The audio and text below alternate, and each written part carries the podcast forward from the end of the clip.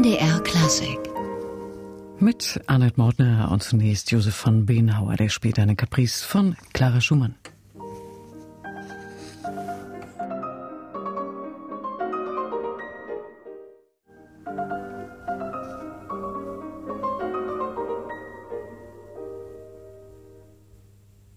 Bisschen Clara Schumann auf dem Klavier, denn es soll bei uns heute um Clara gehen. Allerdings nicht nur um die eben erwähnte Clara, sondern auch und vor allem um ein sehr erfolgreiches Projekt des MDR, das den Namen Clara trägt.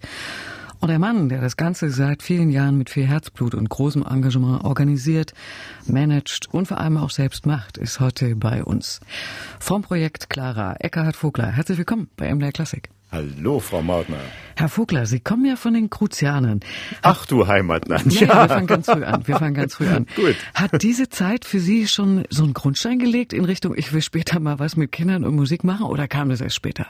Naja, also die Grundlagen hat der Dresdner Kreuzchor natürlich gelegt, aber äh, jetzt vom Berufswunsch her nicht. Natürlich habe ich dort gelernt, äh, sehr viel äh, gelernt über die Musik, über das Musikmachen. Ich habe ja neun Jahre meines Lebens im Prinzip im Hauptberuf Musik gemacht. Da war ja Schule hm, sicherlich auch ein Teil, aber der meiste Teil des Tages war ja mit Musik ausgefüllt in allen möglichen Stilrichtungen.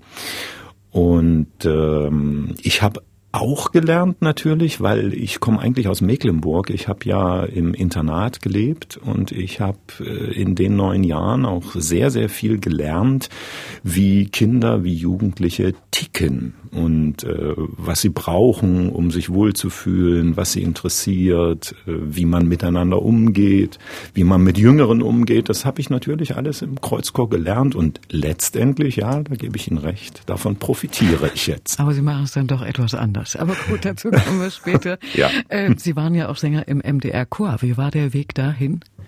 Ach, wissen Sie, ja, der Weg dahin, der war gar nicht so geradlinig, aber sehr schön. Ähm, ich bin ja noch ein DDR-Kind. Ich habe 85 Abitur gemacht und ähm, ja, in der DDR das, was man wollte, konnte man nicht äh, studieren. Ich zumindest, wenn man nicht linientreu war. Und ich bin Pfarrerssohn. Das war dann immer so ein bisschen, ja, nicht ganz so einfach.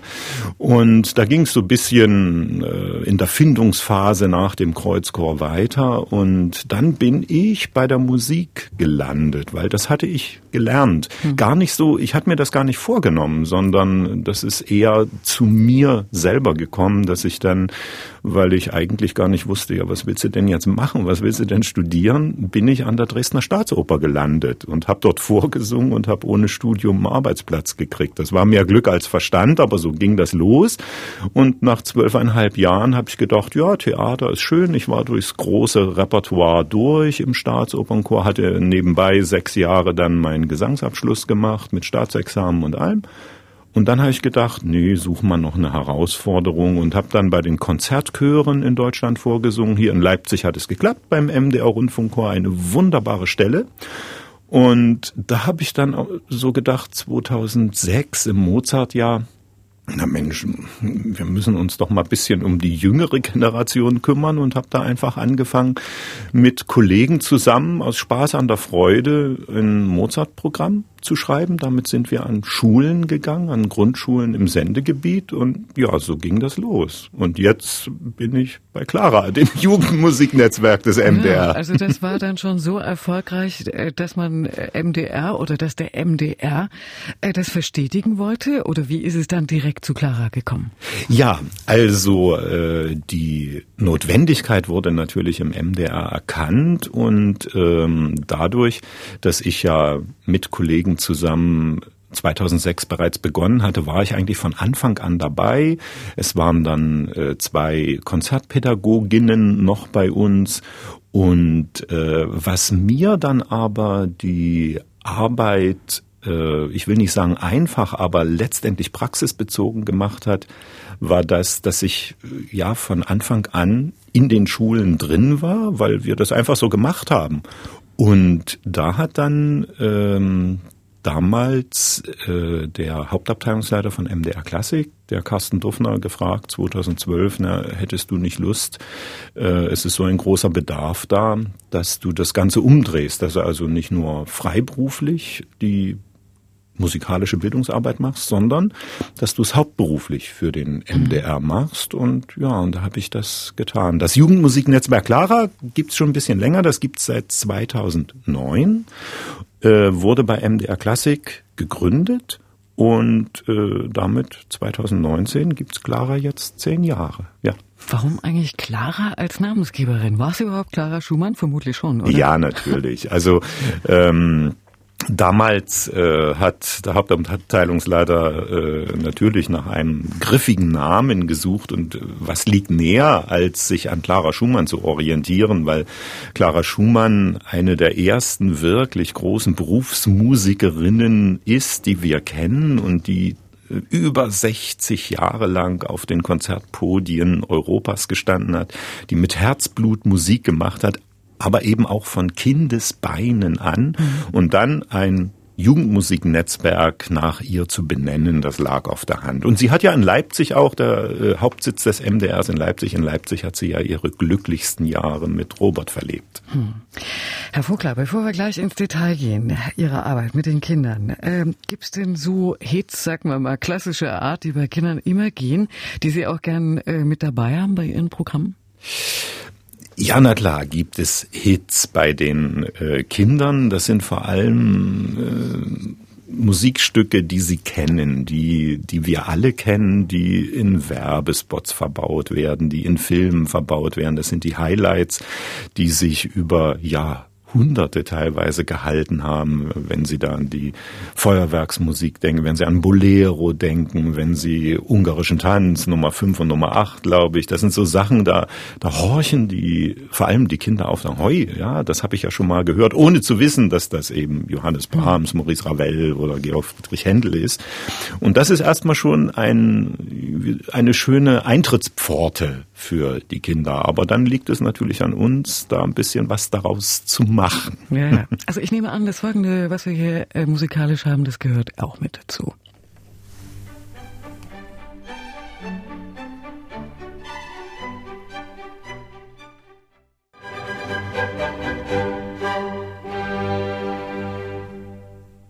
Brent Ever und Chichia Bartoli, der gefiederte Papageno und seine Vogelfängerfreundin.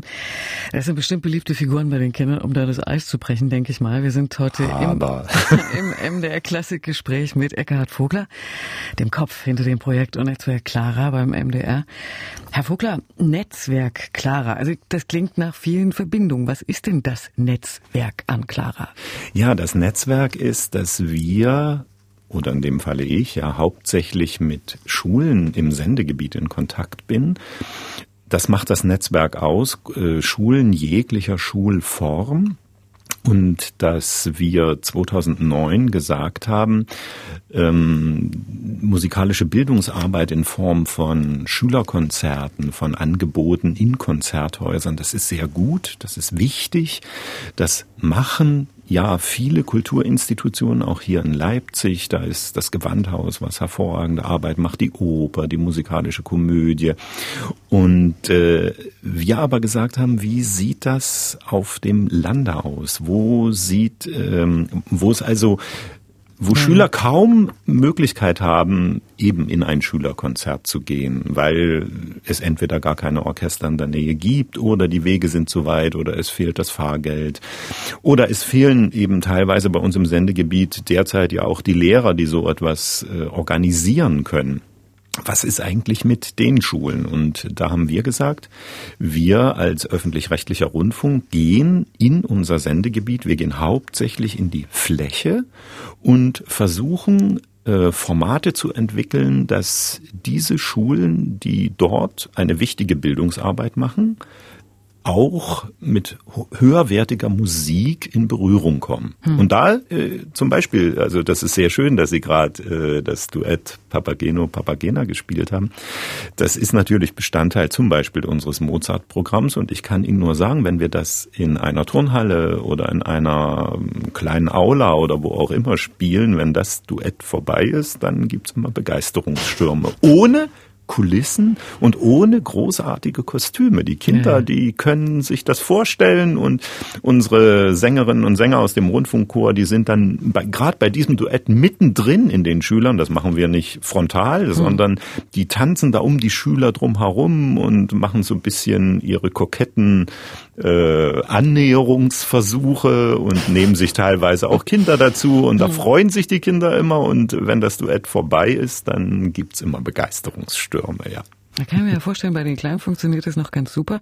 Wie ist das? Sie sagen, Sie gehen in die Schulen. Ist das erste bis zwölfte Klasse oder welche Altersgruppen sprechen Sie vor allem an? Ja, erste bis zwölfte Klasse mhm. ist ähm, die Alters sind die Altersgruppen, die wir mit dem Jugendmusiknetzwerk ansprechen.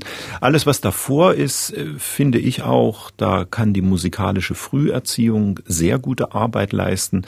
Gerade auch in den Kindertageseinrichtungen, ganz egal, ob die äh, in Städten oder auf dem Lande sind, dort zum Beispiel einfach mit den Kindern zu singen, das gibt unheimlich viel Grundlage für alles weitere. Das heißt einfach so ein ganz natürliches Gespür für musikalische Zusammenhänge, für Tonhöhen, für Rhythmus, für Texte, für Interpretation zu finden an einfachen Kinderliedern. Das finde ich prima.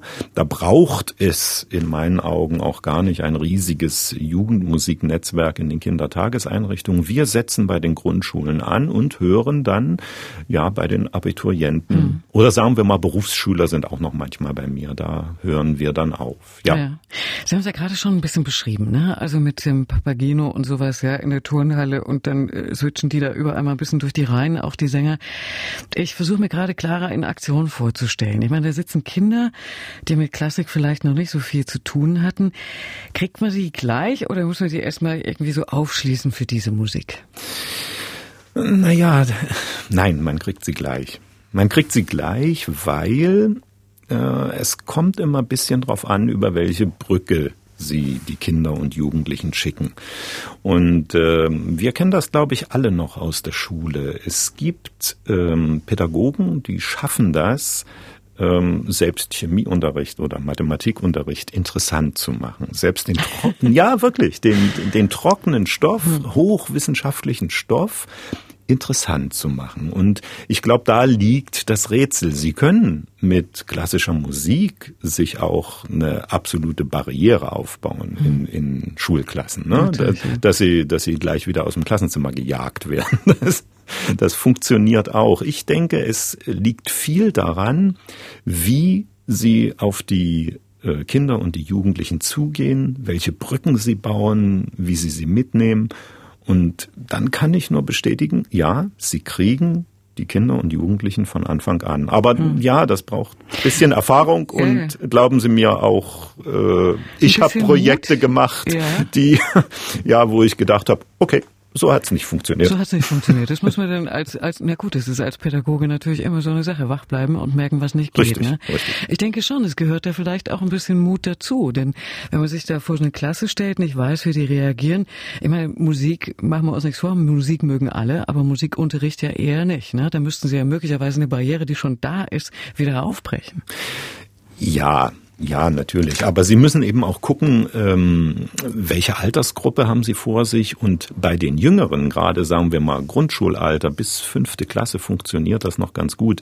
Da kommen Sie natürlich eben mit solchen Sachen wie Mozart, der Zauberflöte, mit solchen spielerischen Sachen, mit Dingen, wo eine Geschichte zu erzählen ist. Da kommen Sie eigentlich immer ganz gut zurecht. Also das funktioniert. Wenn die dann älter werden, äh, teilweise auch ihre eigene Musik hören, da kommt es in meinen meinen Augen immer darauf an, dass sie einen Bezug zu der Welt dieser Kinder oder dann mhm. eben der jungen Erwachsenen herstellen. Und wenn die Jugendlichen sich dann ernst genommen fühlen von einem dort vorne, der eigentlich erstens aus einer anderen Generation kommt und zweitens aus einem Bereich kommt, mit dem ich eigentlich nicht so viel am Hut habe, aber ich merke, der nimmt mich ernst, der hat sich mit meiner Welt, in der ich lebe, auch meiner musikalischen Welt befasst. Dann haben sie erstmal die Aufmerksamkeit und dann das Gespür zu entwickeln, ja, äh, wie kriegen wir die Parallelen hin, wo sind möglicherweise Bausteine in der Musik, die sich durch die Jahrhunderte durchgezogen haben, die jetzt in der Popularmusik, die die Kids oder die Jugendlichen hören, ja. ganz genauso verbaut sind. Und ja. in dem Moment haben sie die Jugendlichen dann. Gibt es da auch so ein Ausreizen der Grenzen? Also so neue Musik, äh, zum Beispiel John Cage oder auch, sagen wir mal, ganz frühe Renaissance, Mittelalter? Ja, aber ähm, also wenn wenn, wenn Sie Off oder sowas wird auf jeden Fall gehen, da hat man ja, alt und neu zusammen. Ja. ja, ja, aber wenn Sie Cage sagen, Cage ist für mich ein ganz großer, ähm, also auf Cage greife ich sehr oft zurück, wenn es gerade um Ältere geht. Weil Cage ja einer war, der in Amerika äh, weniger mit dieser ganzen Musiktradition, die wir in Europa haben oder auch gerade in Deutschland, gerade auch in Mitteldeutschland haben, äh, der hat, sagen wir mal, dieses, dieses Gut, aber vielleicht Klammer auf, auch diese Last nicht zu tragen gehabt. Der ist einfach völlig offen rangegangen und hat sich Gedanken gemacht, wie kann man Musik entstehen lassen, ähm, und kommt mal weg von fünf Notenzeilen und mhm. den schwarzen Punkten drauf. Oder wie kommt man, wie kann man Musik entwerfen und man geht einfach raus ne, in den Central Park und macht dort etwas. Wo begegnet uns eigentlich im Central Park zum Beispiel Musik und brauchen wir dafür überhaupt Instrumente? Also der unheimlich über den Tellerrand rüber geguckt hat und, jetzt kommt's, der experimentiert hat. Und dort kriegen sie dann die Älteren. Ja, ja. Ne? Damit jetzt jeder weiß, was John Cage ist oder wie sie es anhört, hier haben wir ein Stückchen, die Sonate Nummer 5 für präpariertes Klavier von John Cage.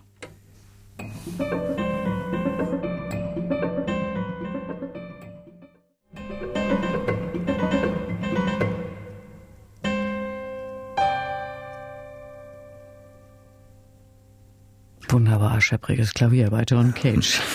Super. Kindern macht sowas bestimmt Spaß. Also wir sind heute im MDR Klassikgespräch mit dem Mann beim MDR, der die Musik zu den Kindern bringt. Herr Vogler, wie entstehen denn eigentlich die Ideen für das, was Sie dann zu den Kindern bringen? Da gibt's ja diese berühmten pädagogischen Handreichungen. Spielt das für Sie eine Rolle? Ja, ja, die spielen auch eine Rolle. Aber in der Hauptsache ähm, entstehen meine Projekte durch die Praxis. Und das ist vielleicht ein großes Plus, was ähm, ich habe, was mir auch der Mitteldeutsche Rundfunk ermöglicht hat. Einerseits natürlich ins kalte Wasser zu springen und einfach in die Schulen zu gehen als Profimusiker, als Profisänger und sich dort auszuprobieren. Aber in dem Moment, wo man die ganze Zeit und permanent an der Praxis dran ist und durch die Praxis lernt, ist das für mich ein Weg, der ähm, ja der seinesgleichen einfach sucht, weil sie ständig und sofort ein Feedback bekommen und sie merken sofort, was funktioniert und was funktioniert nicht. Sie müssen mhm. natürlich unheimlich flexibel sein im Kopf und auch in, in, in der Praxis dann. Aber das ist ein äh, Weg, den ich sehr genossen habe, der sich natürlich durch mein Leben auch zieht. Ne? Ich habe ich ihm am Anfang erzählt. Ich, ich war in Dresden an der Oper, ohne dass ich Gesang studiert habe. Und letztendlich äh, habe ich auch da die Praxis natürlich. Äh, ich habe jeden Tag ganz normal meinen Dienst gemacht und bin dann in der äh, freien Zeit an die Hochschule gegangen, habe Gesang studiert. Das habe ich als unheimlich bereichernd empfunden, mhm. dass ich ständig in der Praxis war. Und das hat mir bei Clara auch äh, den Weg geebnet, dann verschiedenste Modelle zu entwickeln, die ja dann auch funktionieren. Also mittlerweile nach zehn Jahren ist es so weit, dass ich äh, Modelle habe, die ich miteinander kombinieren kann, die ich alleine vorstellen kann. Und äh, sehen Sie, allein der John Cage, den wir eben gehört mhm. haben, allein dieses Stück, da ging es sofort los bei mir im Kopf. Was hat der Cage dort, ja wirklich, was hat der Cage dort gemacht? Das ist doch höchst interessant für Jugendliche. Er hat's Klavier genommen und wenn wir an Klavier denken, dann, ja, ne, das klingt nach Klavier klingt und Kla Klaviersonate ja. und hast du nicht Aha. gesehen. Am Anfang wenn Sie das nicht gesagt hätten, dann hätte man doch kaum geglaubt, dass das ein Klavier ist. Genau. Was Irgendwas, ist, was ja, das heißt, genau. so. Und was, was hat der Cage gemacht? Er hat das, den Klavierklang verändert. Er hat das klassische Klavier hergenommen, hat es präpariert. Das heißt, er hat es letztendlich weiterentwickelt. Er hat es verändert. Und alles, was Veränderung ist, das ist doch ein Riesenthema für Jugendliche. Was hat er noch gemacht? Er hat ein Beat drunter gelegt. Und dieser Beat, der hat sofort in meinen Knien gezuckt hier am, am, Ja. am Tisch. Äh, der hat sofort mitgerissen. Ja, Ja, ja. Mhm. genau. Er hat diesen Beat entwickelt. Das ist sofort die Brücke natürlich zur heutigen Musik, wo auch wenn ein anständiger Beat drunter liegt und man sich so einschwingen kann auf ein äh, Musikstück, das öffnet sofort Türen. Und das Dritte, was mir sofort eingefallen ist und was ich gemerkt habe, Cage hat mit viel, viel, viel Wiederholung gearbeitet. Waren ganz viele Loops drin. Ne? Er hat diesen Beat wiederholt, er hat Tonfolgen wiederholt. Und davon lebt ja Musik. Und davon lebt natürlich auch die Popularmusik. Und das wäre jetzt so ein Ding, wo ich schon wieder einen kleinen Workshop draus machen könnte. Ähm, nehmt euch ein Instrument her, verändert den Klang, findet einen Rhythmus, findet einen Loop und wir setzen das mal zusammen. Mal sehen, was da rauskommt. Musikpädagogik, also Musikvermittlung mit Eckhard Vogler hier am Beispiel. Ich meine, da sind wir jetzt aber schon ganz nah dran. Oder sagen wir mal mittendrin jetzt hier beim Händel-Experiment. Das war sicher ein Höhepunkt der Arbeit. Also bei dem die Schüler auch mit einer speziellen Komponiersoftware selbst Musik kreieren konnten. Das ist jetzt sicherlich schwierig, wenn ich das so frage, aber ich frage es trotzdem, welche Erfahrung haben Sie denn aus diesem Projekt mitgenommen?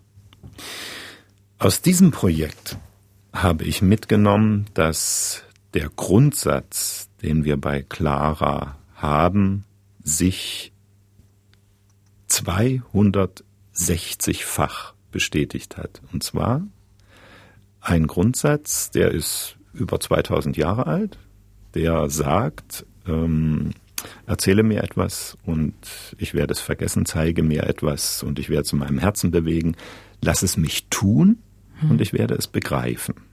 Ja, ist ähm, über 2000 Jahre alt, kennen wir alle, aber ähm, so lernen Kinder und Jugendliche mit bestimmten Strukturen, mit bestimmten Dingen, die wir in der Bildung vermitteln wollen, umzugehen. Das heißt, schafft die Möglichkeit für Kinder und Jugendliche, sich auszuprobieren und schafft die Möglichkeit, dass sie natürlich auch ein Ergebnis bekommen.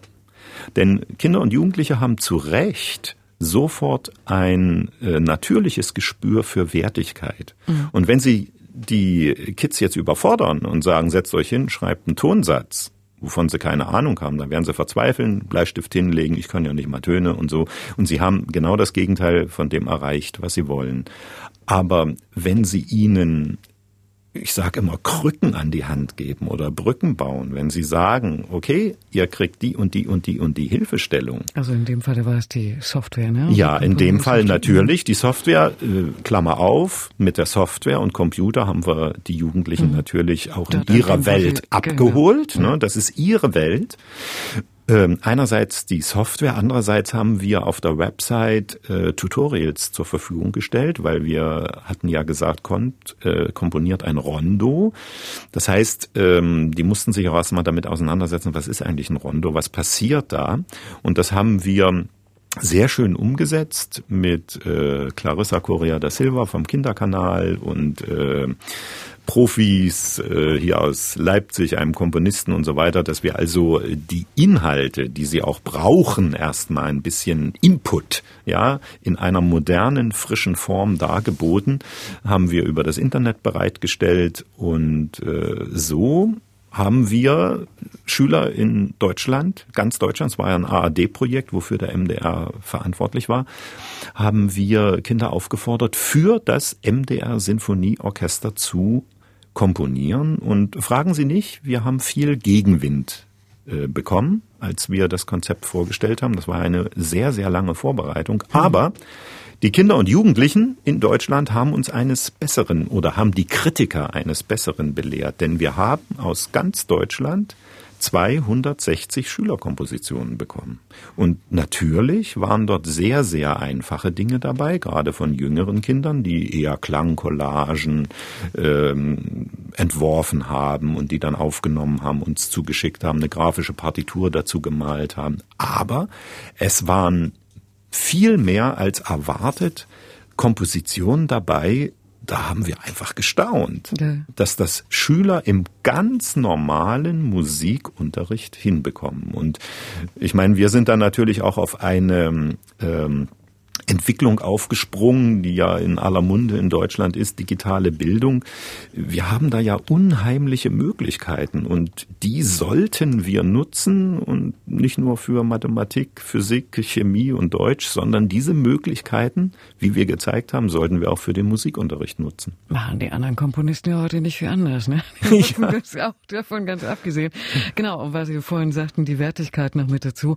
Danach äh, äh ist ja sozusagen für die Prämierten Projekten ist es ja mit einem richtigen Konzert ausgegangen. Ja? Die ja. Werke wurden ja dann auch gespielt. Ja, aber, aber, wenn ich da kurz einhaken darf, ähm, wir haben so viele gute Einsendungen bekommen, dass wir am Anfang, als wir geplant haben, gesagt haben, okay, wir spielen mindestens zwei Kompositionen mit dem MDR Sinfonieorchester in einer Direktfernsehübertragung aus der Händelhalle in Halle.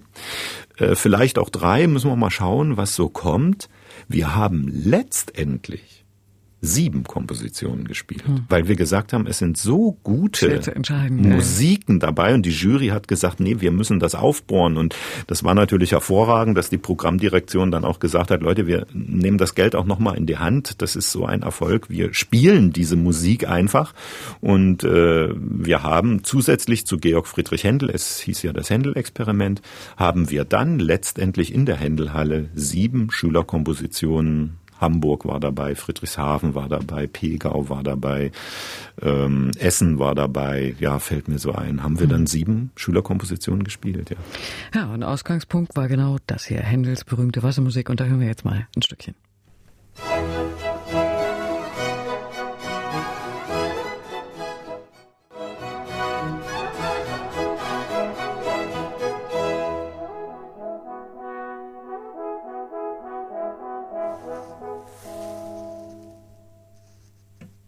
Allegro aus Händels Wassermusik, der die Vorlage war für das Händel-Experiment.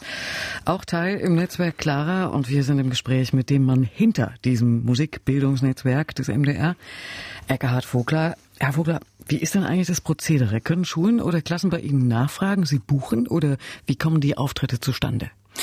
Ja, also wir haben einerseits natürlich die Website, wir verteilen Flyer. Ich bin in jedem Jahr auf der Buchmesse in der Halle 4 bei den Musikverlagen, dort wo äh, ganz geballt die Musik zu Hause ist, wo es einen Lehrertag gibt auf der Buchmesse. Wir selber haben mit dem Bundesverband Musikunterricht und MDR Klassik den Musiklehrertag ins Leben gerufen. Dann spricht sich's natürlich auch rum, was der MDR anbietet mit dem Jugendmusiknetzwerk Clara und äh, dann kann man sich anmelden über ein Webformular und dann versuchen wir natürlich mit allen Schulen, die sich da anmelden, äh, in Kontakt zu treten. Das heißt, in Kontakt treten wir auf alle Fälle, aber dann den Schulen auch wirklich was anzubieten. Aber es ist so, dass ich mittlerweile viel, viel mehr Anfragen habe, als ich bedienen kann. Und ja, da muss man sich halt, ähm, ja, muss man schauen. Ne? Also einerseits Modelle entwickeln, die schnell gehen, die auch etwas bringen, wo man dann also möglichst wirklich viele Schulen erreichen kann. Und diese Modelle aber, wie gesagt, funktionieren. Und das zeigt mir auch, äh, das ist dann das nächste, wo Lehrer ähm, an das Jugendmusiknetzwerk herantreten können. Mittlerweile war ich jetzt schon in allen drei Bundesländern, Sachsen, Sachsen-Anhalt und Thüringen, auf den Schulmusiktagen, äh, wo die Musiklehrer aller Schulformen des jeweiligen Bundeslandes äh, eine Fortbildung wahrnehmen. Das gibt's in allen drei Bundesländern, manchmal jährlich, manchmal zweijährlich. Und mittlerweile habe ich dort überall schon Workshops gemacht, wo ich immer gedacht habe, äh, Leute, was will ich euch erzählen eigentlich? Ich bin äh, ja Musiker und mache das so aus äh, Spaß an der Freude und habe das so eben Learning by Doing gemacht oder mache es Learning by Doing, aber es scheint oder nee, es scheint nicht nur, es ist so, dass, äh, dass diese Modelle, die dadurch entstanden sind in der Praxis, teilweise halt mit den Kids und im Prozess äh, zusammen mit den Kindern entstanden sind, dass die halt gut kommen. Ne? Ja. Welche Rückmeldungen gab es denn so eigentlich von den Erwachsenen, also von den Schulen, von den Lehrern, vielleicht auch von den Eltern? Heiratsanträge? nein, nein, nein. Also ich, äh, außerdem, ich bin ganz gut unterwegs mit meiner Familie. Also, nee, da, ja selbst wenn es das gäbe, nein, ich glaube, da bin ich ziemlich resistent. Und äh, nein, aber ich krieg manchmal E-Mails wo ich denke, ja klar, freue ich mich darüber. Und in den meisten Fällen steht dann der Nachsatz, und wir würden dann gerne äh, nächstes Jahr gleich wieder. Und manchmal habe ich dann so ein bisschen tränendes Auge, weil ich sage mir dann, ja klar, ich würde auch gerne, aber nächstes Jahr muss ich erst mal woanders hin. Und vielleicht übernächstes Jahr muss ich auch erst mal woanders mhm. hin, aber mhm. dann werden wir mal weitersehen, ja. Ich meine, die musikalische Lebenswirklichkeit der Kinder, das ist ja oft doch eine ziemlich andere. Also es ist eher so Pop, Radio, Beschallung. Findet man da trotzdem Anknüpfungspunkte hin zur Klassik? Ja, also klar finden Sie das, je nach Altersgruppe. Wir hatten das vorhin einerseits bei den Jüngeren mit einer Geschichte, die sie erzählen können, die wunderbar mit Musik untermalt werden kann. Da gibt's ja auch äh, herrliche Dinge, die man machen kann mit Kindern zusammen, dass man einerseits natürlich eine vorgefertigte Geschichte hört, be bestenfalls live natürlich. Nehmen wir die Zauberflöte, ne? das ist eine super Geschichte, die äh, Mozart dort musikalisch erzählt hat. Andererseits können Sie aber eben bei jüngeren Geschichten hernehmen und mit ganz einfachen Mitteln die Kinder animieren, selber Klänge dazu zu entwickeln. Das heißt, das, was in der Geschichte erzählt wird, mit Musik emotional zu unterstützen. Und da kriegen sie die Kids sofort, weil die alle Filme auch gucken. Mhm. Und äh, wenn sie da so ein bisschen ähm, im Gespräch sind mit den Kindern, was denn in den Filmen passiert. Ich habe eine Zeit lang zum Beispiel mal äh, eine Szene von König der Löwen genommen und äh, habe die mit verschiedener Musik untermalt. Also einfach verschiedene Musik drunter geschnitten und habe die Kinder dann die Geschichte weitererzählen lassen. Und das ist höchst interessant, obwohl alle Kinder diese diesen Film kennen, auch die Szene kennen ja. aus König der Löwen, ging die Geschichte immer anders weiter. Und das lag nur an der Musik. Und wenn die Kinder das begriffen haben, dann machen sie einen Deckel auf, den sie kaum wieder zukriegen. Mhm. Wenn sie dann nämlich eine Geschichte selber mit Klängen untermalen, dann haben sie begriffen, oh Gott, was die Musik macht, die erzählt ja eine eigene Geschichte. Also, oh, machen wir das so, machen wir so, machen wir so. Also da sind wir bei den kleineren. Bei den größeren, sind wir wieder bei John Cage, George Ligeti, Steve Reich und so, bei diesen äh, experimentierfreudigen Menschen, aus der Klassikbranche. Ähm, dort äh, finden Sie den Zugang zur Klassik mit, äh, mit dem über das, den Tellerrand denken, über an Grenzen rütteln. Ja, das ist das Thema der Jugendlichen. Und wenn Sie das bedienen, kommen Sie eigentlich ziemlich schnell ans Ziel. Auch äh, zur modernen Musik. Aber ich erinnere mich gerade dran, da hatten wir hier eine elfte Klasse, war das, glaube ich, äh, war ein Musikleistungskurs, hätte aber auch mit einer anderen Klasse geklappt, wo äh, wir hier am Augustusplatz äh, Bernhard Lang zu Gast hatten, ein Österreicher, der Loops for Ludwig geschrieben hat, der also äh, Beethoven sich hergenommen hat, Klavierkonzert Beethoven, ich weiß jetzt nicht genau welches, ähm, und er hat äh, zu diesem Klavierkonzert, hat versucht, die Metaebene dieses Klavierkonzertes zu ergründen. Also alle Daten, die wir haben, die wir aber jetzt erstmal nicht sehen können, mhm. sondern die so ein bisschen im Verborgenen liegen und hat daraus neue Musik gemacht. Und da haben wir einen höchst interessanten Workshop gehabt, wo Bernhard Lang dann auch selber mit den Jugendlichen gesprochen hat. Und da haben sie oder wir dann zwei Fliegen mit einer Klappe geschlagen. Einerseits war Beethoven natürlich Thema, Klavierkonzert und andererseits eben diese Metaebene. Ebene. Und die hat die Jugendlichen absolut interessiert. Ne? Mhm. Herr Vogler, jetzt läuft uns natürlich schon langsam die Zeit davon. Jetzt müssen wir mal auf den Sonntag zu sprechen kommen. Sonntagvormittag, das große Konzert zu Ehren von Clara, also der Namensgeberin Clara ja. Schumann. Wie wird die denn in diesem Konzert äh, zu erleben sein? Ja, auch da äh, ist ein großer Grundsatz von mir Aktion, Aktion, Aktion. Das heißt, ich möchte in diesem Familienkonzert, wo ja meist jüngere Kinder kommen, ähm, mit ihren Eltern, Großeltern, äh, mit ihrer Familie, ähm, ich möchte dort äh, diesen, diese Barriere bisweilen zwischen Bühne, denen die Musik machen, und dem Publikum, die zuhören, andächtig mehr oder weniger, äh, aufbrechen. Mhm. Und ich habe dort einen sehr aktionsreichen ersten Teil dabei, wo wir äh, Kinder, vielleicht auch Erwachsene, einbeziehen in das Geschehen. Es wird also improvisiert werden. Wir werden ein kleines rhythmisches Vorspiel zu einem Kanon von Robert Schumann haben. Wir werden gemeinsam singen. Wir, wir werden gemeinsam durch den Raum laufen. Natürlich, also ich werde das Publikum zusammen mit den Musikern bewegen. Es ist der MDR Kinderchor dabei. Es sind drei junge Musiker, die ich über einen Musikschulwettbewerb kennengelernt habe, dabei, die ähm, äh, dort Musik natürlich von Clara Schumann von Robert Schumann machen, die auch improvisieren werden.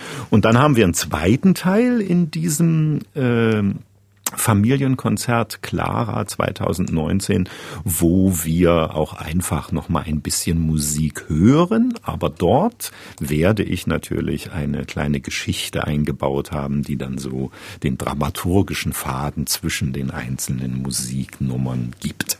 Also, und das Ganze am Sonntag, also am 3. Februar um 11 Uhr, ja. am, äh, also im MDR-Studio am Augustusplatz. Richtig. Ne? Also da kann man einfach so hinkommen, ja. noch geht. Genau, kann man wer, einfach hinkommen. Genau, und wer am Samstag keine Zeit hat, den können wir gleich sozusagen noch auf die Buchmesse schicken. Also da kann man sich, glaube ich, auch mal schlauer machen, ne, in Sachen Clara.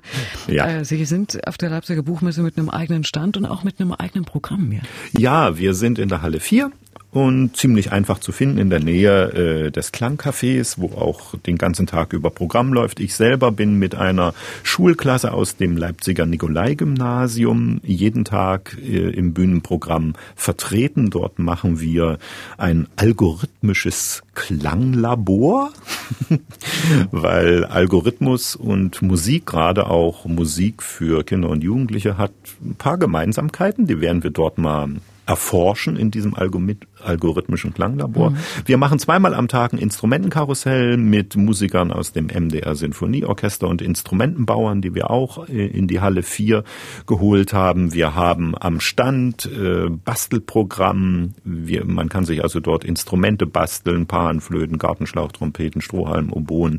Man kann einen kleinen Crashkurs dirigieren äh, absolvieren in unserer Klangbox, die wir am Stand haben. Und das Schönste, wo immer mal wieder Schlangen stehen bei uns, Sie können äh, mit Hilfe mehrerer Karaoke-Aufnahmen mit dem MDR Sinfonieorchester, MDR Rundfunkchor, MDR Kinderchor eine kleine eigene Aufnahme machen, die Sie dann auf einem MDR Classic Stick mit nach Hause nehmen können. Das findet dann zur Leipziger Buchmesse statt. Ja. Wie gesagt, am Sonntag jetzt erstmal das große Ehrenkonzert für Clara. Ich sag's nochmal, 11 Uhr im MDR-Studio am Augustusplatz, jetzt am Sonntag in Leipzig. Tja, und Informationen rund ums Musiknetzwerk Clara gibt's natürlich auch im Netz ganz einfach zu finden unter mdr.de-clara. Tja, Herr Vogler, da bleibt mir jetzt eigentlich nur noch zu sagen, ganz herzlichen Dank. Weiterhin viel Spaß mit Clara, also mit ja. den Kindern und mit der Musik. Ich habe mich ganz sehr gefreut, Sie hier im Gespräch zu haben. Ja, danke, dass ich mit Ihnen sprechen konnte, Frau Maudner. War mir ein Vergnügen. Vielen Dank. Bis zum nächsten Mal. Tschüss.